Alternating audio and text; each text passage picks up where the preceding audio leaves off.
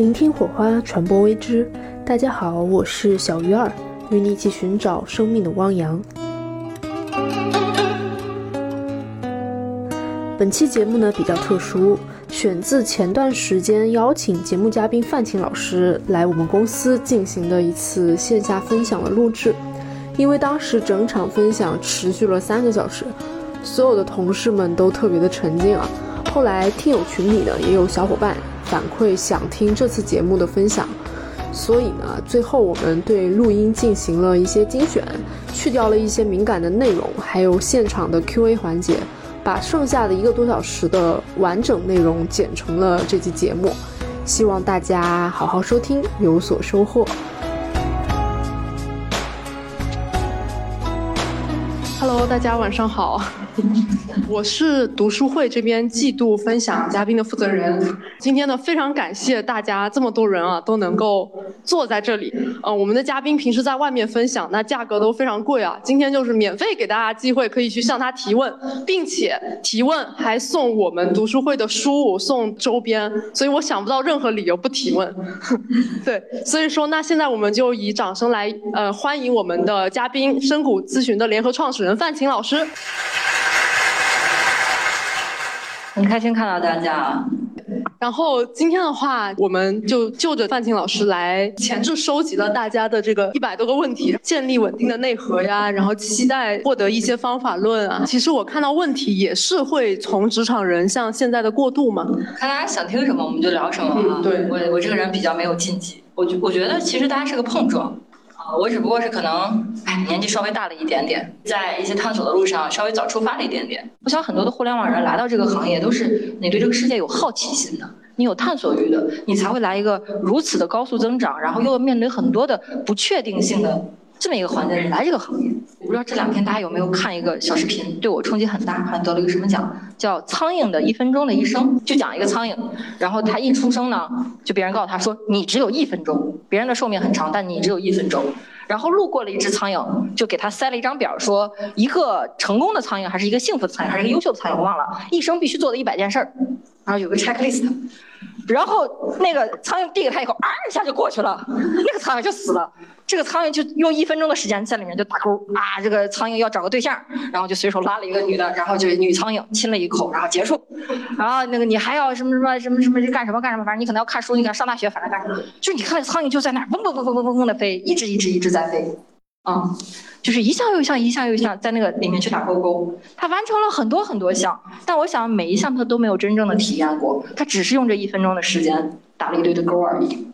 然后他看到最后一个的时候，他崩溃了。他一百项的最后一个叫变得有名，就一分钟，九十九项都完成了，最后还剩那么可能一秒半秒的，怎么变得有名？然后这个苍蝇就觉得很懊恼呀，我的人生都在为这一份打勾，眼看一百个还剩最后九十九个了，那个不能完成，苍蝇就崩溃了。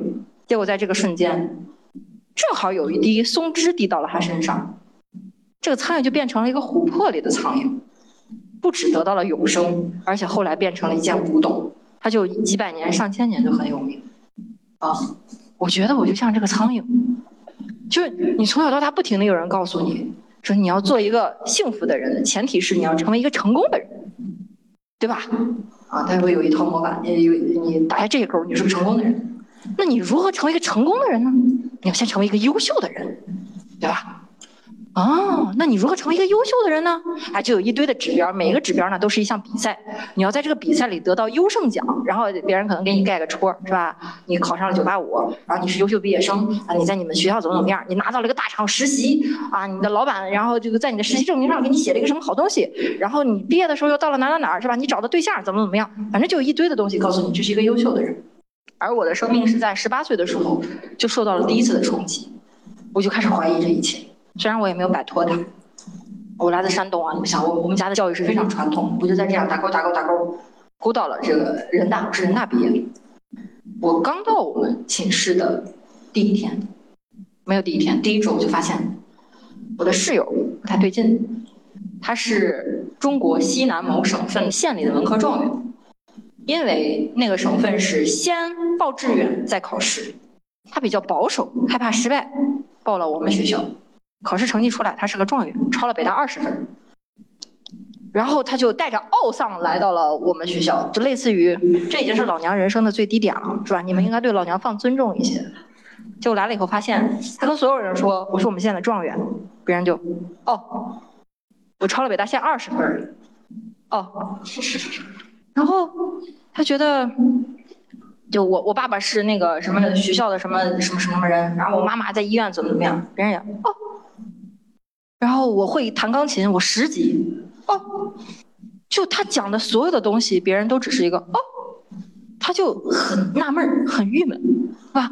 我努力了十八年，我如此优秀，我成为了文科状元，我他娘的在我们那个县里面都要挂着大红花游街放鞭炮的，县长给我发的红花，你们为什么就是一个哦？后来他才发现。仅仅在我们一个六个人的小寝室，他所有的特长都有人碾压他。钢琴十级，我们寝室有一个大提琴全国第二，啊，第一出国了，现在就是他。然后他爹他妈啊，怎么怎么样，在当地还可以。我们寝室有一个姑娘是宇宙第一大行北京分行特别有权势的那个副行长，就是他讲的所有东西，大家都觉得哦，然后他崩溃了。他精神分裂了，他出现了各种各样的幻想，就是他去哪哪哪哪，谁谁特别喜欢他，他又去了哪哪哪，谁谁特别认可他。他在中秋节的时候，他的父母第一次来学校，带他去回龙观医院做了一次看病鉴定，然后国庆节的时候就被父母带走正式休学了。从此以后，我们寝室就剩了五个人，我再也没见到他。他就冲击了我，嗯。十八年了，这个世界所有的人都告诉我，你想要幸福的人生吗？要优秀，怎么优秀呢？你现在是个学生，优秀最重要的就是学习好，只要你学习好，别的都可以。不知道你们有没有受过这种教育？都可以。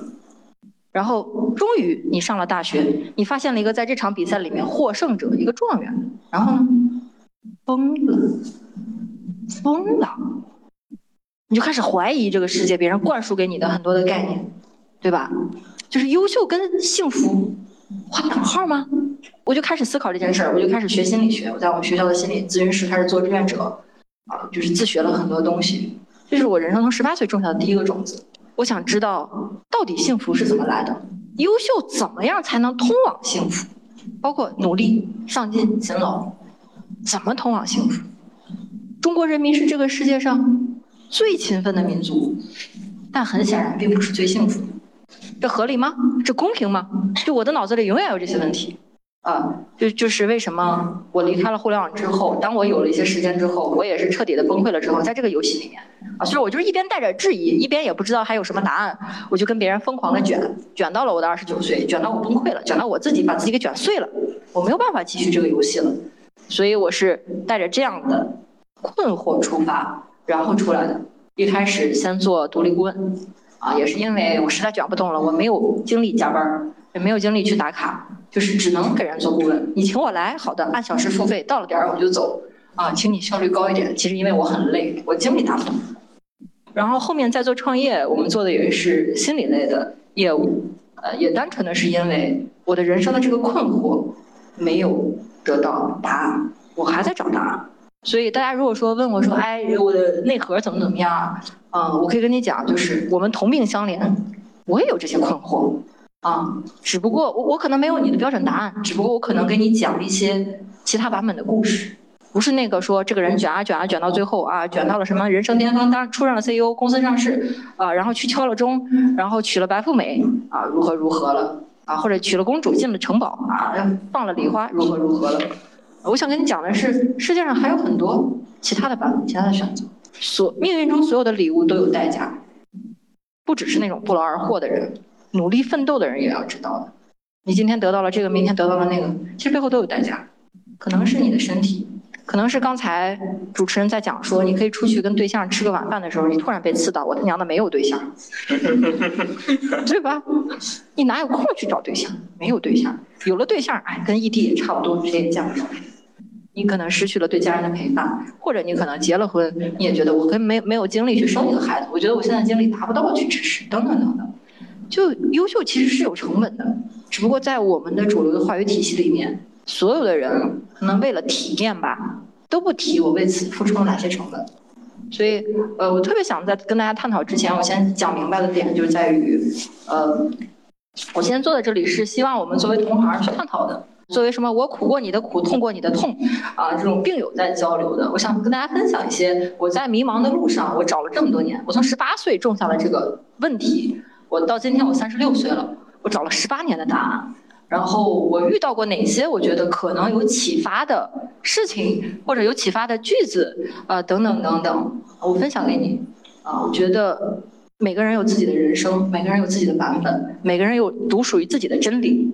我的经验对你来说不一定是正确的，但也许你可能会听到另一个版本的时候，你会意识到答案并不是唯一的，你可能有你的版本。别人跟你讲的这个，你一直很难受，你一直不舒服。也许你可以换一个角度，也许属于你的答案在另外一边。啊，我也不是什么优质的古董，我可能就是一个被琥珀滴中的苍蝇。啊，没办法了，在死的那一刻，要死了要死了。然后在那个时间点没有办法，我成为了一个自由职业者。啊，然后我还是带着自己的困惑，没有找到困惑，我去创业了。啊，没有办法的办法。啊，跟大家去聊一聊。所以，这是我想跟大家讲的，就是都是普普通通的人，都是很现实的人，都要面临人生中有很多很多的困惑，也要体验很多很多的找寻。呃，所以我希望，可能为什么我特别喜欢给别人讲故事？因为我相信人不能教别人什么。甚至包括我在跟我们读书会的这些小伙伴在聊的时候，我说，哦，我是心理学的背景，我甚至不希望给大家推荐书，因为在心理学这个行业里面，读书只能让你清醒的痛苦，你不读书就稀里糊涂的痛苦，你读了书你知道为什么我这么痛苦，我的痛苦是怎么来的，我属于哪一种痛苦，但读书本身并不能让你幸福，因为幸福是来自于当下的，幸福是来自于体验的。你真的想感受到幸福的那一刻，是你在觉察、在链接这个世界，而不是你在高度的运转你的钱和皮质，在分析、在吸收、在判断、在梳理、在找逻辑、在找方法论。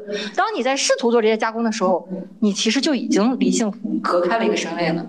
啊，所以就是我我在讲说，我们可以给大家列几本可能平时呃别人不会推荐给你的书，我列的书可能偏小众一点点。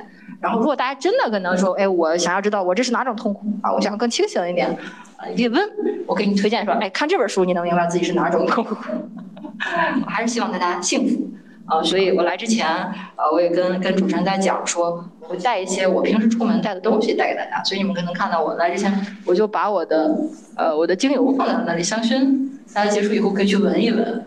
啊，我每天睡前我会把这个点上，我也会拿它去涂身体，啊，让自己放松下来。诶，人生已经如此辛苦了，你值得一个很好的睡眠，给自己充充电。大家通常很好奇的点也是在于，我们其实作为普通人，好像很难控制自己到底是幸福还是痛苦的。那在某个当下，可能就是痛苦，大家也不知道会怎么办，怎么去疏解。这里有一个知识点，呃，人有两种状态，一种状态是松弛的、自在的，是放松的，这个状态是在给自己充电的；一种状态是在战斗的。啊，拼啊，抢啊，冲啊，杀呀，解决问题啊，奋斗啊，努力啊，上进啊，啊，无论这些词，其实回到我们的生理层面，很简单，就是交感神经兴奋和副交感神经兴奋。所以你在白天，你可能觉得我已经工作八个小时了，哦，好累啊。意思就是我的交感神经持续兴奋了八个小时，我一直在耗能，啊，翻译出来是这个意思。两个神经只能启动一个，要么就是这个在运行，要么就这个在运行。所以为什么有的人回到家临睡之前一直要刷手机，他停不下来，睡不下去，是因为他的交感神经在工作的八小时一直兴奋，回家之后还在持续的兴奋，他没有学习过如何让自己的副交感神经开始起作用。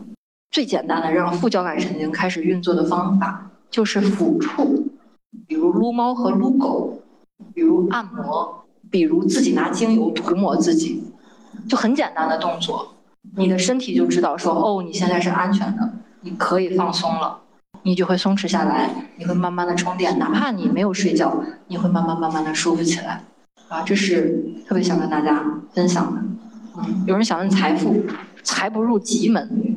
如果一个人的状态永远是急火火的，别人是不想给他付钱的。因为急的状态内在就是匮乏的，他老觉得我好像完不成，我好像搞不定，人才会急。焦急的背后其实是恐惧，特别愿意是给了一个人，你把钱给他，你觉得他他很淡定，他好像什么都搞得定，那你更愿意把钱给他。所以财富其实也是跟情绪密切相关的啊。然后，那我们是不是可以推荐一下营养品？这 个跳得很快，可以推荐一下啊。因为我平时要接呃很多的职业咨询，我最近其实来这个活动之前，我是在闭关的。我长期闭了很很长时间的关，我也一直在去面对我自己的身体，面对我的情绪，面对我的受众，对吧？我最近不能陪伴大家，那我出来之后有没有更好的方法给到大家？我也在尝试，也看了一些书。我发现大家其实，在工作场所里面还是蛮紧绷的，加班多的人一定会紧绷。如果你持续的加班多，你还会出现什么？你还会记性不好。你可以回忆一下自己，你和那个之前不加班的你，是不是记忆力下降了？不是因为老了，以及仔细的对比一下，你是不是对于一点外界的刺激更容易炸毛了？啊，是不是我在读书的时候不是这个样子？最近我更容易炸毛了？这个回归到生理心理学的本质上非常简单，就是因为你的皮质醇分泌太多了。加班你就焦虑嘛，压力大，晚睡。我们身体内所有的激素，你所有的情绪，其实都是对你有好处的。身体为什么会分泌皮质醇？是因为你的交感神经一直在作用，你处于一个战斗状态。皮质醇稍微给你点压力，你能有一些更好的表现。它也是希望能 push 你一下啊，稍微卷你一下，让你能够表现更好，让你在这个世界里更好的生存。但如果你持续的这么的努力，不放松的话，你的皮质醇持续分泌、过度分泌，皮质醇的副作用是它会损伤你大脑中的海马体和杏仁核。海马体是管记忆的，杏仁核是管焦虑和恐惧情绪的。说白了，加班就是《植物大战僵尸》里面的僵尸，它会吃掉你的脑子，只是一点一点的吃而已。所以，如果你感觉我现在状态不太好，有个非常简单的方法，就是你吃一点那个抑制皮质醇的营养品。我看到得物上面也有卖，叫做南非醉茄，它是一种植物的提取物。我刚才在跟这个主持人在讲，我说就相当于我我让你吃了一堆蔬菜。浓缩蔬菜以及这个植物呢，它在印度的阿育吠陀体系里面已经用了上千年了，所以你也不用担心它有什么副作用。印度人民已经替你尝过百草了。喝醉的茄子，南非醉茄，啊，这个非常好用。然后你就会发现，哎，会松弛一点点，然后你的基础体温也会上升，你的免疫力也会好一点。反正是对植物。印度的阿育吠陀体系是全球治疗抑郁症效果最好的，就是按各个国家的医疗体系来说啊，他们是最有名的。包括欧美的很多的上流社会白人啊，他们戴安娜王妃啊，什么什么查尔斯王子等等等等，包括好莱坞的名流，都是跑到每年去印度去做这种疗养啊，然后去调节自己的精神状态。所以大家大可以放心啊，不是吃药，你只是吃了一堆茄子，来自南非的茄子。然后呃，第二个呢，我也特别推荐大家。血清素就很重要。血清素具体的功效是什么呀？它就会让你的情绪非常的平稳。你看我是不是比较平静？啊，我就吃了相关的营养品。嗯，它会让你不会过度的嗨，因为如果你过度的嗨的话，你会耗能，你的交感神经就过度兴奋，它安静下来就会变慢，你的副交感神经启动，休息就会就会变慢啊，人会耗能，所以。故意就是注意喜大伤心，高兴也不要过度高兴，悲伤呢也不要过度悲伤。血清素就是这么一个平稳剂，一个润滑油。血清素的原材料叫做五羟色胺，这么一个东西，呃，一般人的摄入不太够，还需要你晒太阳啊啥之类的。所以呢，基本上长期在职场里特别努力的人，基本上吃外卖比较多，吃的重油重盐，蔬菜的含量也比较少，血清素基本都。不太够，所以你可以去吃五五羟色胺，它叫五 HTP，就是 HTTP 去掉一个 T，五 HTP 这个原材料呢，一方面可以合成血清素，让你情绪更平稳。就情绪平稳的点就在于，以前别人怼你一句啊，你会你会怼回去，或者你会我好受伤啊。现在就哦，他怼了我一句，你没反应，哦，对对，你就会更多的就哦，嗯。你你可以体验一下啊，真的体验一下这个。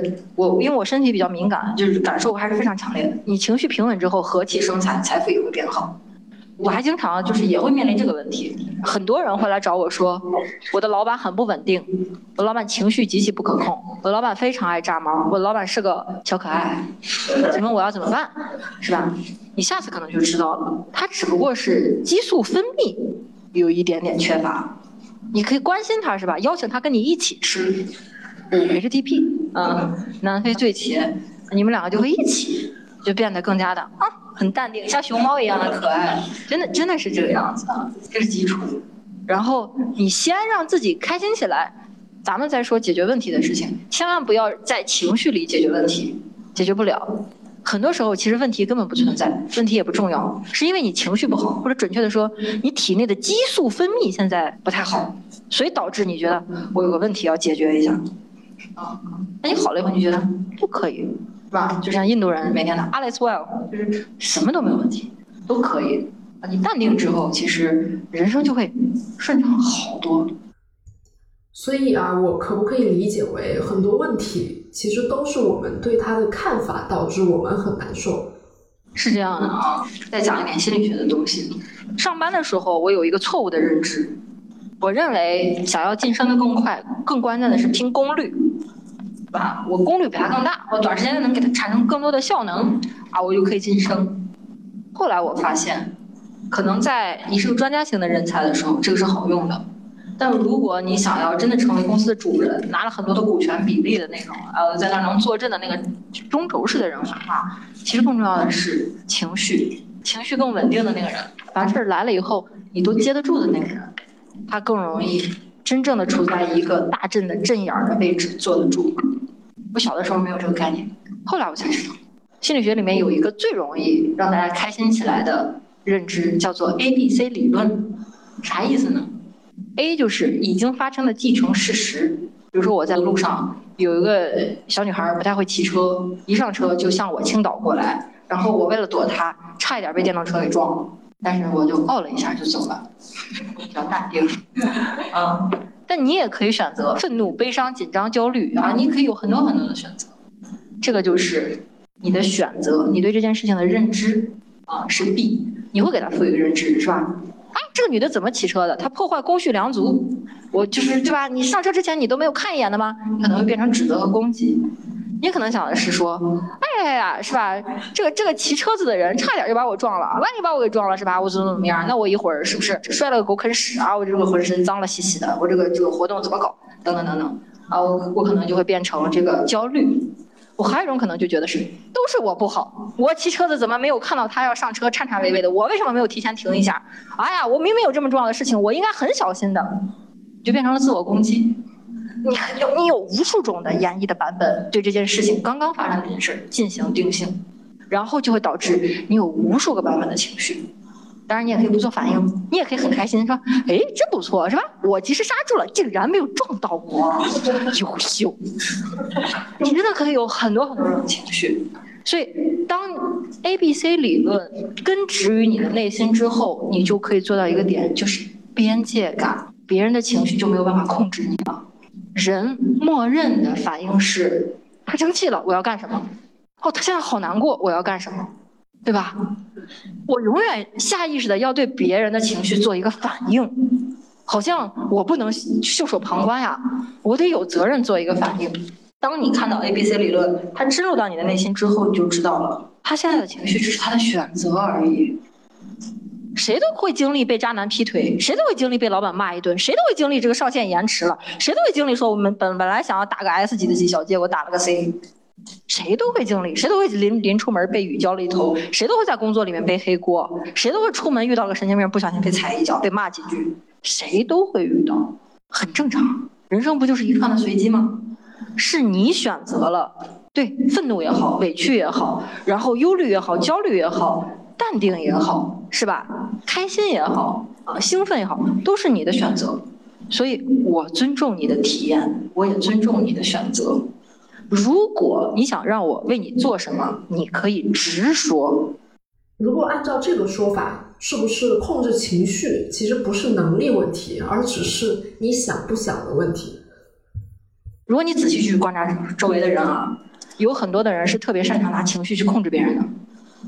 就就是狼大个脸，但是什么都不说，对吧？可能是很委屈，然后可能是眉头紧锁，啊，也可能就是查查的啊，我就我不擅长模仿，抱歉，嗯，反正就是一直在抓你的注意力，他在你旁边就散发着那个垃圾式的负能量，让你不得不关注他。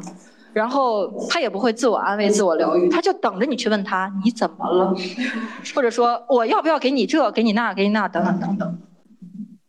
不要，你一旦过去，你就上了他的套。因为我不在职场，所以我才能跟大家这样坦白的讲。因为情绪是一种选择，当你大量的去面对了各种各样的情绪的话。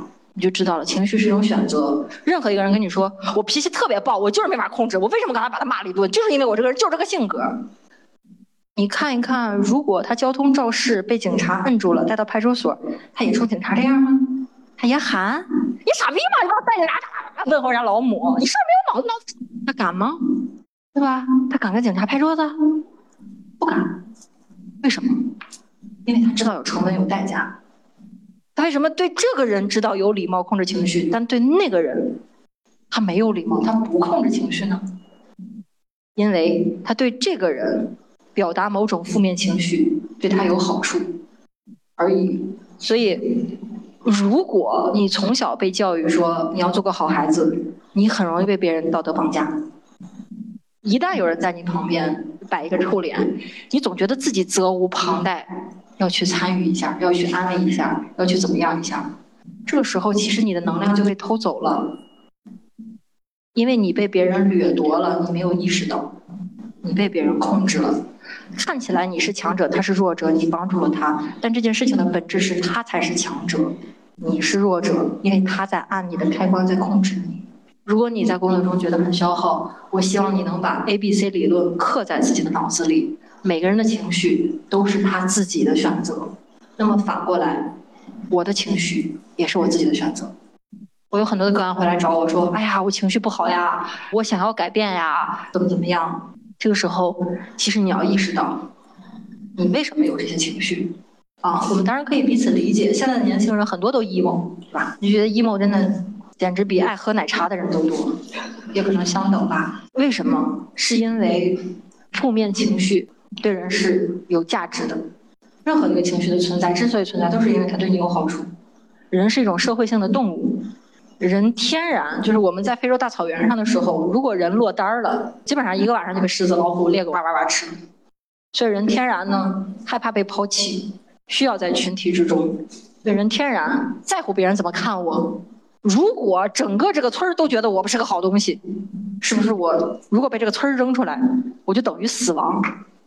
所以，人在天性之中会把别人不喜欢我和我要死了，在潜意识层面画等号。嗯，但实际在今天不是这样的。你已经不在非洲大草原生活了，他爱喜欢你不喜欢你，根本不影响你好好活着。所以，下一次当你发现你被别人道德绑架的时候，哎，我要不帮他，我还是不是个人了？我是不是应该帮助他？觉察你脑子里的那个应该，我是不是应该加班？当你脑子里冒出这个“应该”的时候，你要反思，“应该”这两个字一定不是我想的，一定是别人控制我、给我植入的。我们人真正的情绪其实没有“应该”，只有我喜欢和我不喜欢，我想和我不想，而没有我应该。应该都是一个标准，而标准是人定的。对这个人应该的事儿，对那个人并不应该。你在这个世界上没有什么真的应该要去做的事儿，也没有什么真的不应该做的事儿。你做了你的选择，你承担你的责任，你承担你的后果，你怎么样都可以，都可以。但是我们为什么不停的活在应该里呢？就因为一方面，我们人发现自己很弱小，我想紧紧的跟人在一起，所以我就要符合社会的规训啊，我要符合这个村大家的这个共同的守则呀，要不然我就被踢出去了呀。我要好好活着。另外还很重要的一点就是，人类因为我们有很好的大脑，我们也损失了在娘胎里的时间，所有的人都是早产儿。母亲不能等你的大脑头颅发育好了再把你生下来，到时候你就难产生不出来了。都是在你还软了吧唧的时候就把我们生出来了。非洲大草原上的动物刚生下来就能跟着大迁徙走，啊，很多的动物不怎么用管，很快就能猎食了。唯有当代中国青年朋友们可能要被家里养到二十八岁，唯有当代中国青年因为大学普及率已经很高了，大家又都在考研，研究生有三年，考研还基本上考不上，还要再战一年。你算一下，有大量的人二十四到二十八岁，你往前去倒看你的父辈，你去看其他的国家，欧美国家很多人是十六岁、十八岁高中毕业就开始自己背助学贷款了，那是他自己的钱，不是父母的钱。但我们不是，我们是你一直被家里养着，大量的人一直是一个婴儿状态，有一个强者在照顾你，你一直是被照顾的，直到二十八岁突然吧唧扔向了社会，你发现我要做个大人。然后，因为你在被照顾的模式下待的久了，已经待了二十八年、二十五年、二十四年了，所以你有很多的跟人打交道的思维定式是原生家庭给你的。心理学里面这个叫做 PAC，P 就是 parent 家长，A 就是 adult 成人，C 就是 children 就是小孩儿。你在和人的交往之中，经常在三个模式里面去切换。小朋友就永远是无助的，因为我没有力量，我要寻求保护，我要别人去解决。家长就永远是去保护的，去控制的，啊，去做权威的，啊，就是给别人建议的，去承担责任的。而成年人就是我承担我的责任，你承担你的责任，我尊重你的选择，我们各担各的。那因为我们这代人这样的环境，就导致了大量的人其实，在二十八岁之前、二十五岁之前是没有真正的为自己做过决定的，因为你没有生存资源，你的生存资源都在你爸你妈那儿，他说不给你就不给你了。对不对？说不给你就不给你了，所以你要听话啊！甚至来找我做职业咨询的很优秀的人，已经三十多岁了，职级也很高了，也会说：如果我这样，我妈会担心。可是你已经三十多岁了，是个成年人啊！我为什么跟大家讲这些？就是因为我十八岁经历独立，我是一个局外人，我玩的不是这个游戏，所以我能够看到有多少人。因为中国的这种教育模式，因为在经济上跟家人之间的这种控制关系，而导致了到了社会之后会习惯性的扮演弱者，而我们意识不到，所有的负面情绪的表露本质上都是示弱，本质上都是示弱。我们为什么会示弱？它对我的好处是什么？是我作为一个婴儿，我一示弱，我把自己放在一个弱者的位置的时候，别人就会帮助我，别人会给我好处。可能会给我指导，可能会帮我做一个决策，可能会给我资源，可能会给我关心，可能会给我陪伴，会给我一系列的东西。我不停的去得到这个好处，我没有理由停止啊！我从小就这么长大的呀，对不对？我要表达不满意，然后我要表达孤单，然后我要表达焦虑，我等等等等，然后别人才会来帮助我。我已经习惯了，在我的潜意识里，可能我的脑子没有这样去想，但是我的行为模式是这样。所以，呃，我们慢慢慢慢在在路上走也好，你可能未来想要去做一个自由职业者也好，你想要去创业也好，你想要在工作之外有更多的收入也好，其实本质上我觉得，就是从职场中出来，从老板是权威是父母，我是弱者，我是一个被控制者啊，我的资源、我的钱、我的职级、我想要的一切，我想要的认可、关注，全来自于他。这就是还是一个父子关系，变成一个成年人，啊，我现在就是个独立的咨询师，啊，我为我说过的每一句话负责，我为我交付的每一个服务负责，我有的时候可能会表现好一点，有的时候也不尽如人意，但无所谓，所有的后果我个人来承担，我不要求任何人为我去负担，说我今天没有表现好都是因为你，那你看你没有给我问好问题，所以我才表现不好，啊，不会，我做了选择，我就坦然面对就好。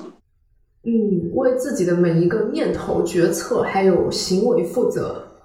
哎，那我好奇啊，一般大家来找您做职业咨询的话，会问什么问题呢？其实很多人来问我说：“老师，我想去创业啊，老师，我想去做一个自由职业，我想做副业啊，我是不是需要什么技能？”其实，同学们根本不需要。你作为一个互联网人，你已经是中国走在时代最前沿的人了。你已经是在信息相对于普通大众来说，已经是走在最最最前沿的了。很多对于你来说的常识，对于这个社会上的大部分人来说，他没有听过，他没有体验过。我这两天在陪我的侄女，她从三线城市来，她来的第一站，你们知道她去哪儿吗？无印良品，因为她的世界里只有名创优品就是天花板了。他就想知道，他觉得这么好的名创优品，模仿那个无印良品到底是什么样子？来的第一站让我带他去看了无印良品，我很震惊。嗯，然后走在路上很认真的问我全家到底是什么，它跟七幺幺到底有什么区别？然后很认真进去研究了一圈，全家里面有什么七幺幺没有的东西，他就是没见过。啊，他吃大量你吃过的东西，你觉得，就他很认真的问你说：“姑姑，这个上海最好的奶茶是什么？”我说：“喜茶。”他说：“哦，我没有喝过。”我说：“好，我带你去喝喜茶。”就是你随手得点个外卖的东西，可能这个孩子长到这么大，甚至他长到十八岁、二十岁没见过。只是听说过，甚至听都没有听过，模模糊糊的知道而已。啊，你稍微给他们做一点点的科普，做一点点的案例，做一点点的种草，其实对于你变现来说，其实真的是足够足够的了。你已经掌握的足够多了，只不过障碍了大部分人。说我从职场跳出去啊，我去做一个副业也好，我去我去创业也好，障碍大部分是我们在心理上还在一个小朋友的模式，还是一直希望有人来替我做一个决策。包括我去做咨询师，职业咨询师其实很好做的，因为每个来找你的人，他的心里都已经有一个答案了。真的，他已经有答案，只是他不敢做这个决定。然后呢，他又知道他想做这个决定，他的家里人又不同意，他就很纠结呀。所以他一定要再找一个外在的权威来帮他去做那个批。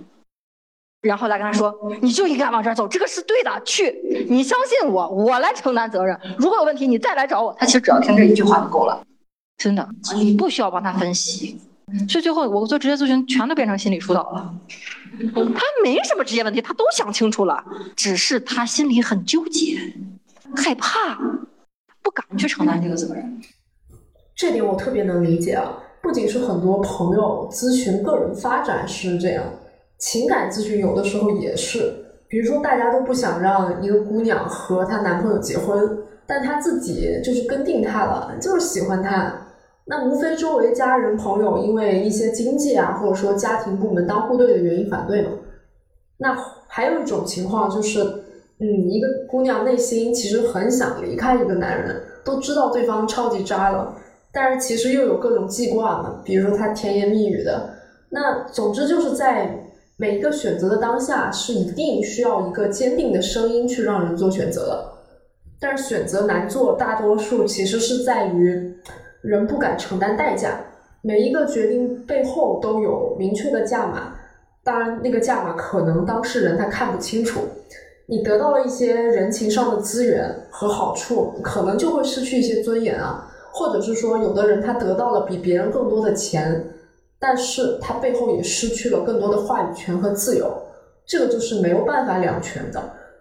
但是人就是一定得承担责任，不然你永远在那个选择中不敢做出选择，或者是说真正的代价来临的时候你就放不下，你就很痛苦，是因为你没有提前看清楚。但实际上，人生以我浅薄的认知，我发现可能大部分的幸福是来自于痛苦之后。你去面对了未知，你探索了，你成长了，你去撸了铁，第二天嗷嗷的疼，屁股疼，腿疼，脚丫子也疼，你的肌肉增长了，你去做了一些很丢人的事儿，你的脸皮增长了，总是有收获。我们这代的年轻人为什么不敢去做这件事儿？很多人会归结到原生家庭上去。在心理学上讲，有一项很重要的欧洲那边的一个实验，就是大饥荒。如果一个母亲经历过大饥荒，她对生存的恐惧会直接传递给婴儿。这婴儿哪怕他不是生出来以后经历饥荒，而是他母亲经历过，会传递给婴儿。我猜在座的各位的父母应该没有一九五几年的，中国的一九六零年到一九六二年左右是那三年，所以理论上你们的。外婆，你们的奶奶都是经历过那三年吃不上饭之后才生育了你们的父母的，所以你可能觉得哇这么多的好东西买买买，但你就不明白为什么你妈的秋裤要穿二十年，然后你爸爸的一瓶香油都过期了也不舍得扔，你不理解，他们也不差那个钱，你也可以给他们这个钱，你不理解为什么他如此的匮乏，他娘胎里带的没办法，那个时代的人都那样，你也不要指责说怎么就我爸我妈对我这么抠，怎么就这样这样这样这样啊，没办法。那个时代是那个样子啊，那我们生在这个时代，作为他的后一代，我们还享受了改革开放的高速发展，还享受了互联网改造一切呢。我们甘蔗没有两头甜，不能说我们光享受了，就是我们这一代人年轻的时候这些盛世繁华，说我不承担它的成本吗？成本也有呀，就是你选择了生在你父母后面，你需要接受你的父母是那一代的人，他们经历了那些，而我们这代人又经历了什么？又经历了独生子女政策，这是人类历史上的一次巨型社会实验，只有中国这一代人才有，历史上没有人有的。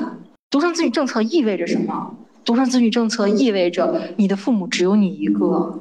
他们那个年纪是什么？就社会学里面去讲，一个家庭去生孩子，其实真正的稳定状态是生三个，这三个小孩彼此之间会形成一个三角，相互制衡。他们打了架了，会有两个人和另外一个就是就是相互评理，你根本不用参与，你养孩子是很省心的，这个才是最稳定的生育的人数啊。但是我们国家并不自然，我们父母的那一代是英雄的母亲，一家可能要生三个、五个、七个、八个、十个。那个年代，我不知道大家，我的母亲有。家里其实应该是生了八个，死了两个，还剩六个。那个年代没有几家没死过小孩的，也很正常。还剩这六个小孩，是不是只有一个成器就可以了，就足够养儿防老了，孝顺母亲，养老送终了？所以父母不会盯着你的，父母会忙他自己的事情，他会给你充分的自由，让你去探索你自己。不会每天盯着你说啊，你要干这个，你要上进，你要考九八五，你怎么样？如要不然你就以后就找不着工作，你就要扫大街去，是吧？然后当清洁工，嗯，可能清洁工都不要你，你找不到对象。他从小对你的这些恐吓也好，控制也好，等等也好，其实背后是他自己没有办法面对和处理的他自己的生存恐惧。他生于匮乏的时代。他的生命经历了从国家包分配工作，一切看起来都很稳定和美好可预期，变成了自己要自谋出路，国企可能还要下岗。啊，他经历过这些的巨变，他对于未来是非常非常不确定的，他不知道他老了要怎么办。啊，他可能不跟你说，但是这一代人都有这样的恐惧：我老了要怎么办？啊，我就这一个孩子，还不一定孝不孝顺。再说，嗯，也不知道成不成器，所以家族会把所有的教育资源投在你身上，因为就你一个，没办法，不能说三个里面挑一个，择优做太子，继承家业，是吧？没有，你哪怕是个女孩子，你也要作为嫡长子来培养，呃，你也要承担嫡长子的这种父母的期望，他要求你必须成龙成凤，因为他俩想好好活着，所以从小你可能就感受到了很多的束缚，很多的控制，很多的期待。你要理解，那是父母对自己的恐惧投射在了你身上，而我们这一代人是不一样的。我们是生活在互联网的时代，这是一个高速发展的时代，这是一个机会无处不在的时代，这是一个有社群、有一群人，只要有几个人喜欢你，你就饿不死的时代。真的，我之前想过，别人问我，我说：“哎，做公众号多少能变现，能饿不死？”那我就想，有一个特别简单的方法。你想哈，因为我之前做职业咨询，我就算过一个账，只要我能持续的给我的个案提供价值，这个事儿不难，因为我年纪比他大，所以我一定总是他遇到的问题，我提前个两三年遇到嘛，也可能是三五年遇到，遇到事儿我总是遇到过，我只要把这两年的事儿告诉他就行了。所以只要我不停止学习，我不停止探索，不停止思考，我一定有什么东西可以告诉他，而我。的陪伴对象，大家可以自己算一下自己的钱啊。如果有一个人，哎，对你无微不至的关怀，人品非常的可靠，然后呢，说话还比较靠谱，是吧？永远跟你站在一边，从你的角度去出发，还鼓励你去探索各种各样的事情。你要去做什么，他跟你说没问题，特别棒。嗯，不停的给你这些鼓励的话，又给你提供情绪价值，又不停的给你提供信息，你愿不愿意在自己的月收入里面拿百分之三给他？不贵吧？三十天就拿一天嘛，立马就有人同意。那只要是这样，是不是我的生命中有三十个这样的人，我就饿不死了？我的收入就是大家的平均收入了，你就饿不死了。何况后来我还辟谷，我发现嗯，我也不需要吃什么。后来呢，辟谷结束，我现在是我已经坚持我忘了多久了，我每天只吃一顿饭。最近呢，我又开始吃素，这个跟大家分享一下。就是你吃完了五羟色胺、五 HTP 之后，你感觉到自己的情绪变平静了，发现啊，原来血清素充足是如此的美好。但是你可能有点心疼，或者有点担心，说我老是吃营养品是不是不太好？会不会有依赖？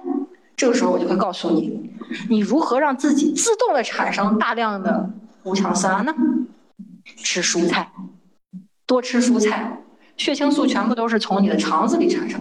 益生菌啊，益生元啊，那些东西其实都是来自于蔬菜。你多吃蔬菜，多吃点发酵食物什么，它就自动的会产生五羟色胺，然后你就会比较平静。大家可以仔细看，是不是长时间吃蔬菜多的人的性格都比较像食草动物，没有大起大落，都很平静淡淡，都是激素的作用。所以自从我开始为了自己的情绪的好受，大量吃蔬菜，在体验素食生活之后，我的生活成本是不是又下降了？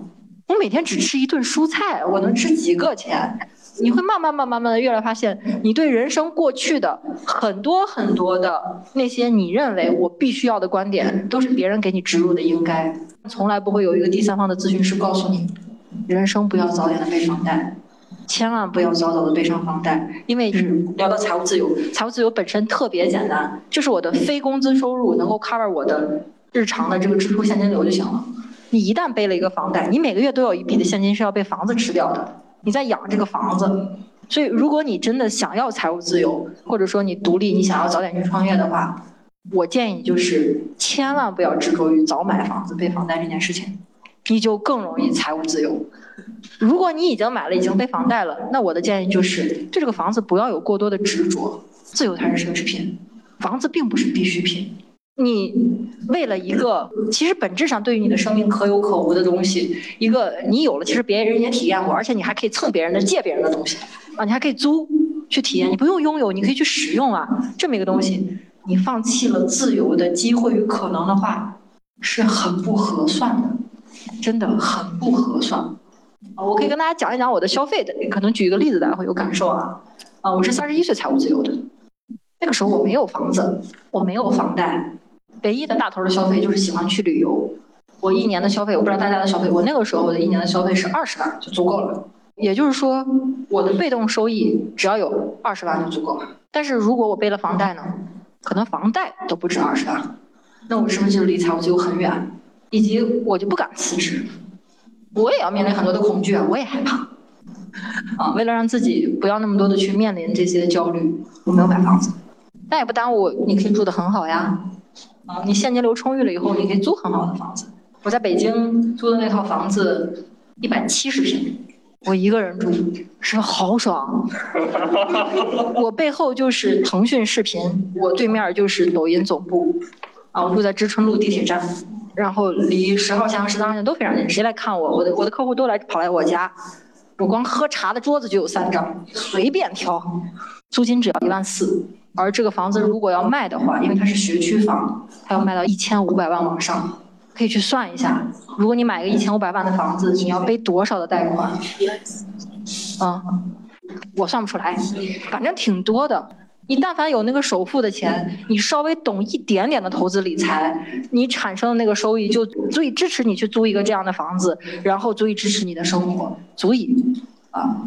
所以我特别推荐大家。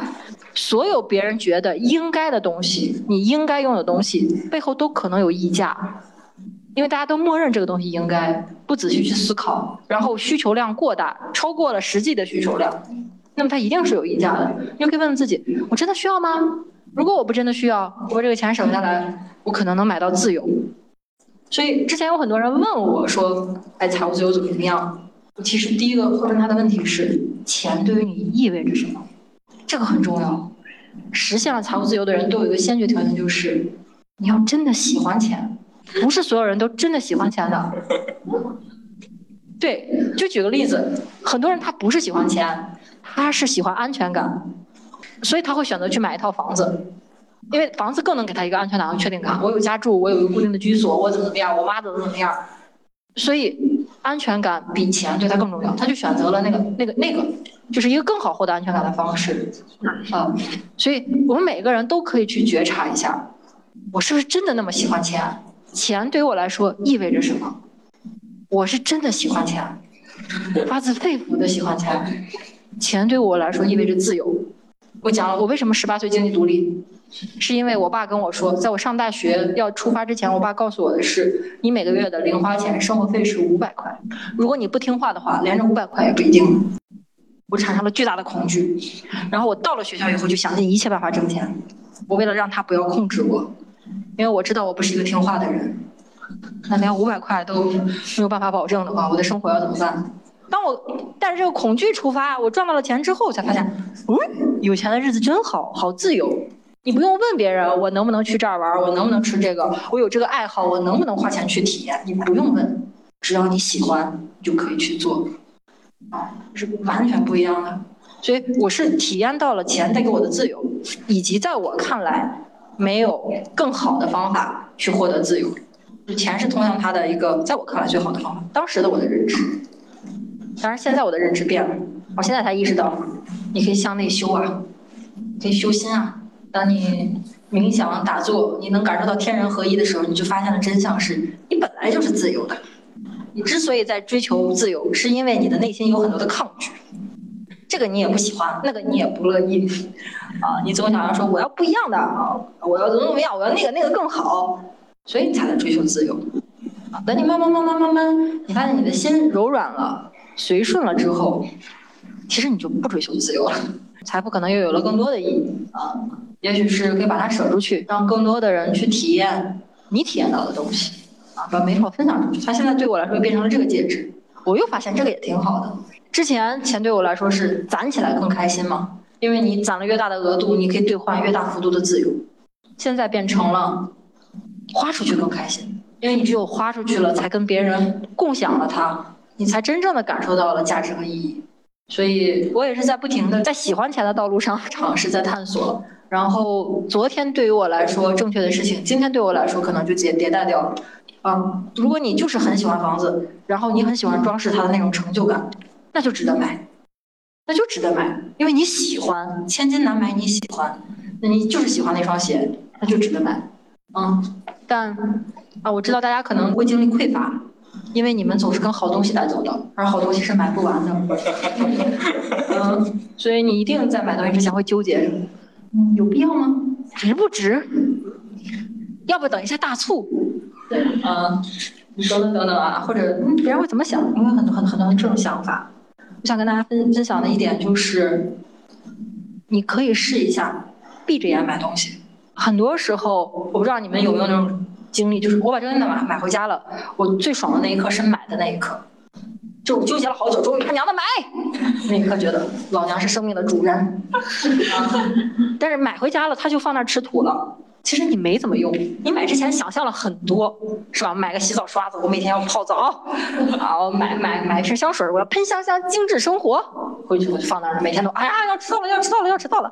然后你也没有用。这个时候就要觉察的是什么？就是你可以觉察一个点，一个东西，你可以问自己，我为什么想买？如果你的脑子想买，要不然经常出现的一句话就是我应该。我刚才举的那些例子。第二种信号就是我也想要。我也想要。当你出现了这个点的时候，其实你就是在比较里，就是他有，然后我也想要，是你的眼睛告诉你的，是你的头脑告诉你，是你的欲望告诉你的，是你的匮乏告诉你的。一旦是在我也想要的时候，其实你活在比较之中，活在对自己的价值的不确定之中，你会觉得他有我没有，所以我不太好。我要是有了，我就也好了。啊，觉察这个，用其他的方式爱自己。真正的你拿回去会持续的带给你幸福感的东西，一定是闭着眼你也喜欢的。我特别推荐大家去试一下。一个东西你喜不喜欢，不是睁着眼看的，闭着眼你也能感受到。你可以今天晚上就回去试一下，把你所有的 T 恤排一排，你闭着眼睛一个一个的摸，放慢你的呼吸，你去感受你摸到它的时候，你的内心泛起来什么样的。非常细腻的感觉，甚至你的身体可能会有一些温热感、电流感等等等等，甚至你还会觉得刷刷的细，等等等等，你会觉得内心有的话，你可能会痒痒的，会有触动啊，也有的你摸上去，你可能会觉得身体有紧绷，或者你身上的某一个肌肉或关节会疼，啊，会有刺痛感，会有紧绷感等等等等，你都可以摸一遍，然后你再睁眼去看那些你摸着心里开心的，是不是你真的喜欢的？你会发现是的，啊，人的心喜欢什么，经常会被眼睛和脑子所干扰。所以，当你隔绝这些信息之后，你就能够找到真的让自己心动的东西。第一次遇到的时候，让你心动的东西，拿回家还是会心动，使用的时候还会心动。而这种一次又一次的心动的累积，就是一种非常非常可靠的幸福感。有人会问我，说，有钱人是不是都特别幸福？很抱歉，因为我是个心理医师，所以我接触的有钱人都是很痛苦的。有钱人有很多你想象不到的痛苦和烦恼，甚至比我们的更烦恼。他又有那个有钱人的成功人士的人设，他又没有办法跟别人讲，内心可能淤积了好多好多的垃圾，然后来找我们道。但也有些人，财富真的给他们兑换了幸福。我所感受到的就是那些拿财富兑换到了幸福的人，都是在为心动和热爱买单。我看了就是喜欢买单，看就是哇有触动买单，哪怕我可能买的就是一场烟花的表演。看完了，这个钱就烧掉了，但是我开心啊！我看烟花的那一刻，真的烧掉了吗？不会啊，它烙印在我的生命里啊，我以后可能还会回忆呢。三年、五年、十年之后，我再回忆起来，我还是开心的。我曾经有一双鞋，是我人生的第一双耐克，就是湖人的紫金配色。我哥上班第一个月拿工资给我买的，他的工资可能也就一千五，买那双鞋给我花了七百二。我穿了从高中吧，还是大学我忘了，然后一直穿到都工作了，穿了可能得有七八年了。那双鞋现在已经不在我的生命里了，但是我想到那双鞋，我是不是还是开心的？因为那双鞋是爱的能量，对吧？他才一千五，他花了一半给你买了双鞋，你想到那个东西你就很开心。所以你说，它是一场烟花又如何呢？它是吃了一顿明天就拉出来的大餐又如何呢？幸福的感受并不是转瞬即逝的，它会留在你的生命里，它会提升你基础的满足感。如果你经常感受到负面情绪，在心理学里面，这个东西叫做内在小孩儿。我刚才给大家稍微讲了点原生家庭。我们不是刚才讲了，大家有 P A C 模式吗？每一个人都有儿童态，而你那个出来的儿童态，就是你在长大的过程中，在某一个时间点受到了外界伤害，停止长大的那个小孩儿。他一定是面临过什么创伤。你长大之后，你可能会因为他的诉求向外去找。比如说，这个小孩小的时候没有得到父母的关注，他就特别想找对象的时候找着一个喜欢天天看着他啊，亲爱的，你下班了没有？你今天吃了什么？你去了哪里？等等等。他就喜欢这种嘘寒问暖的。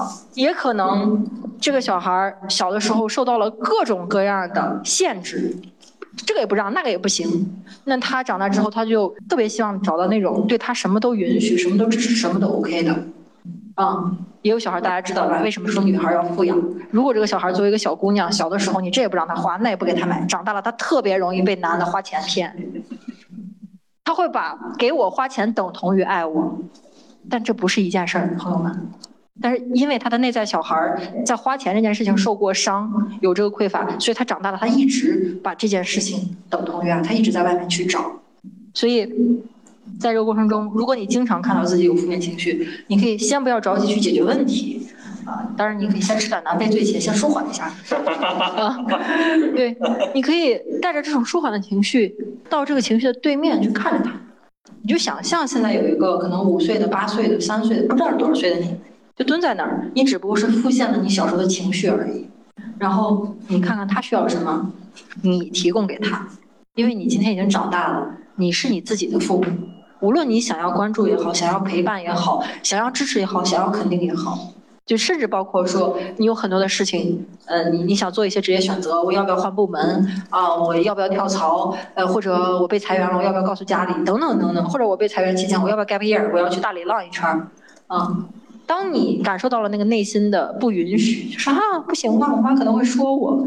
你要知道，这是那个没有长大的你在发生，你就可以去做一个你理想中的父母，你就可以跟这个小孩说，去吧，嗯，没关系，我支持你，啊，我赞助你去。